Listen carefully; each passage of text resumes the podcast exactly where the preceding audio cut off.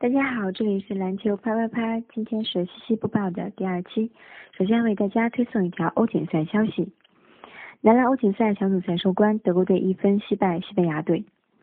在进行了最后一轮比赛后，二零一五年欧洲男子篮球锦标赛小组赛十日收兵。B 组的德国队当天以七十六比七十七负于西班牙队后，与淘汰赛失之交臂。此前一胜三负的德国队，唯有赢下西班牙队，才有小组出线的可能。上半场，西班牙队对德国队保持了很大的压迫性。尽管德国队在第一节结束时领先两分，但到半场结束哨响时，西班牙队反超了三分。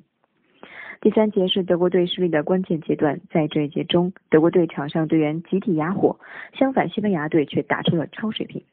当第三节打完时，西班牙队已经领先了十二分。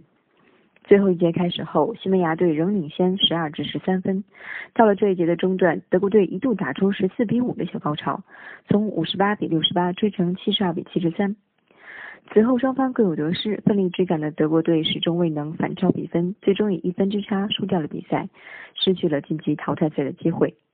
而 B 组的塞尔维亚队、西班牙队、意大利队和土耳其队小组出线。男篮欧锦赛的淘汰赛将于九月十二日至二十日在法国里尔举行。摆脱欧锦赛的沉重消息，我们来看一下天气资讯。今天是二零一五年九月十二日，天气晴，十二到二十六度。